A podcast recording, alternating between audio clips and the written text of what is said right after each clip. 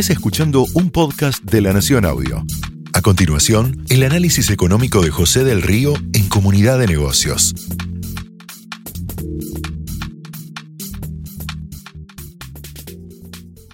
Nos vamos a tratar de meter en otra realidad, que es la realidad de este contexto de, de, la Argentina. Porque lo que te tratamos de contar durante esta primera hora, y vamos a profundizar ahora en la segunda hora del programa, es que ya no quedan dólares y aumenta la dependencia del fondo.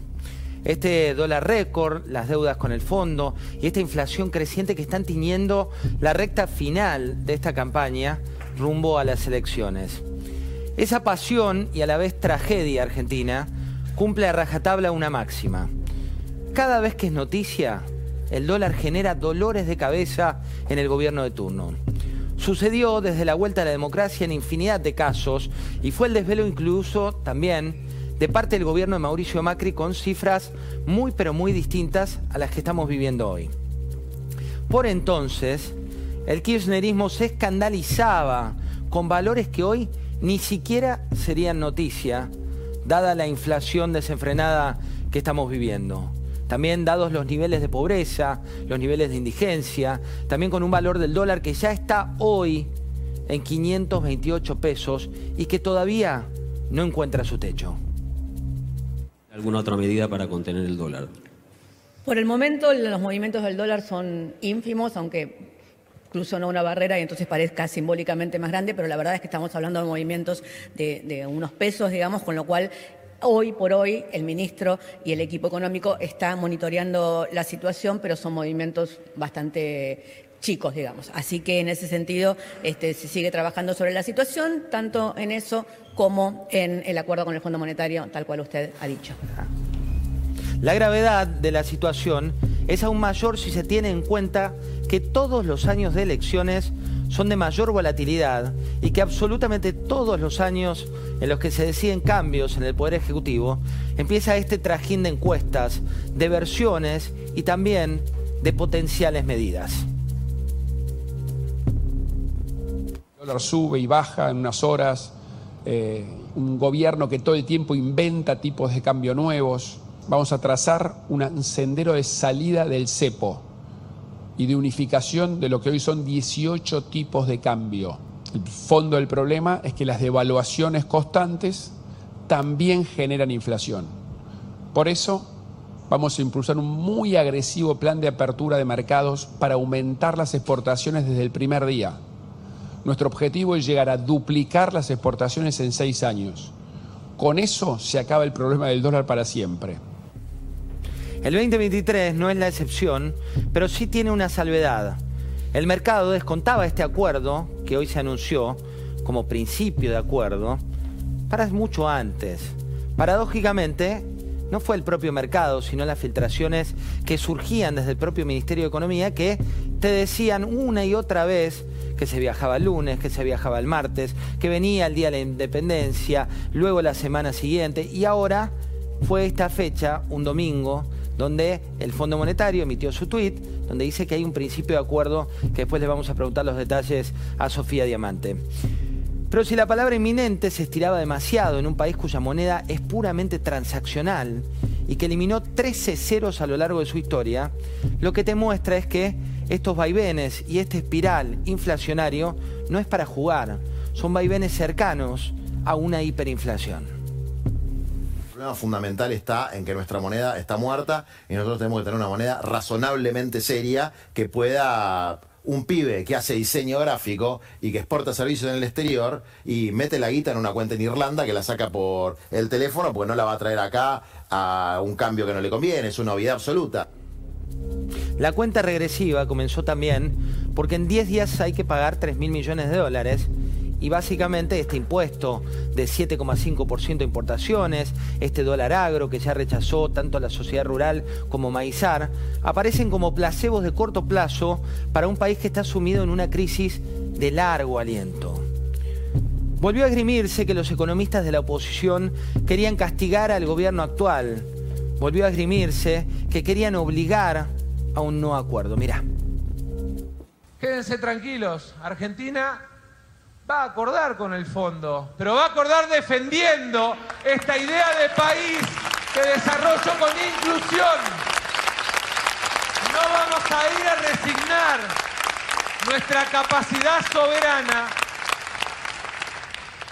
y tampoco vamos a ir a rendirnos al altar del ajuste fiscal.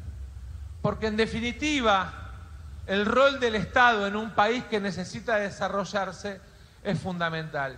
Entonces, para dejarlo claro, estamos dialogando, estamos negociando, estamos muy cerquita de dejar cerrado el 2023 y tener un acuerdo, pero lo hacemos sobre la base de defender una idea de país, porque en definitiva, Macri trajo al fondo y condenó a la Argentina a tener que discutir cada tres meses sus programas.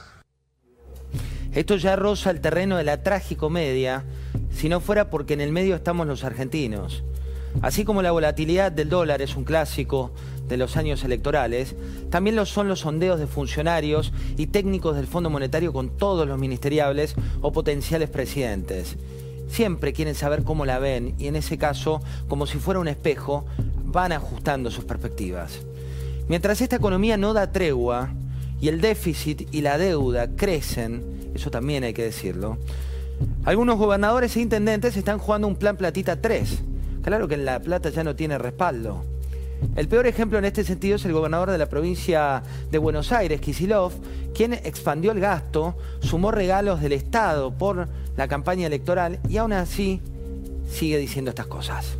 Son casi 2 mil millones de pesos por año lo que estamos invirtiendo, que es, este, a ver, en algunos casos más que duplicado lo que el gobierno anterior ponía, que era una miseria y que era una vergüenza.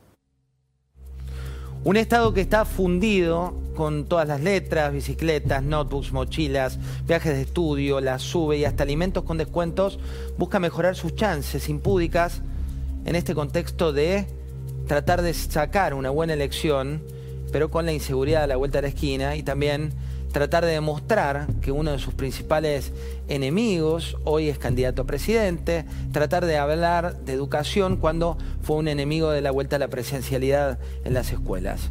Un costo que realmente pagaron muchísimas familias. Y por último, quiero contarte que el gobernador incorporará 45.755 nuevos empleados públicos en cuatro años de gestión. Esto no lo digo yo, lo dice un informe de ASAP. La burocracia también se disparó al punto de incrementar la estructura de cargos públicos a más del doble respecto a diciembre de 2019.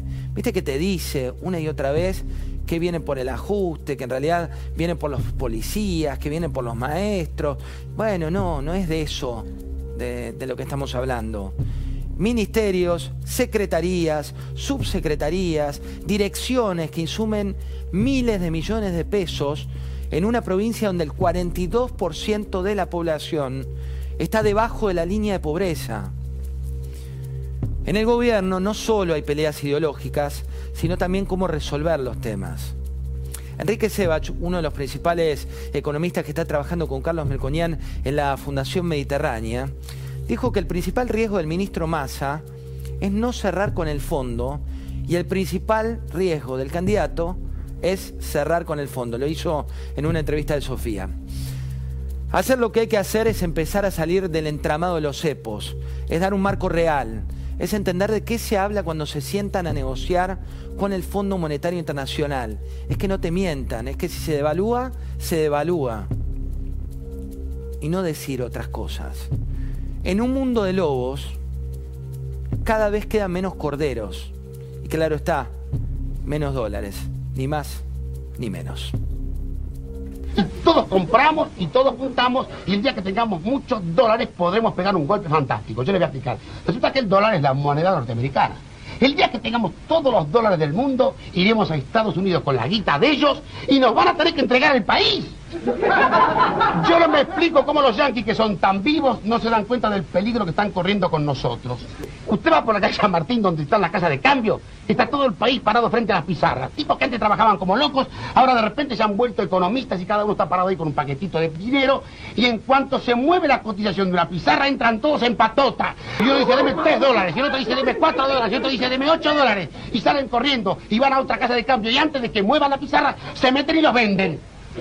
Y así se pasan todo el día vendiendo y comprando y comprando y vendiendo. Y cuando llega la noche, entran a la casa molidos, deshechos, caen muertos arriba de un sillón, desempaquetan, cuentan la guita, llaman a la mujer y dicen, vieja, vieja, vení. Hoy me gané 14 mangos y no hice nada. Esto fue el análisis económico de José del Río en Comunidad de Negocios. Escucha todo el contenido de La Nación Audio en www.lanacion.com.ar barra podcast. Sumate para no perderte ningún episodio. Estamos en Spotify, Apple Podcast, Google Podcast y en tu reproductor de podcast favorito.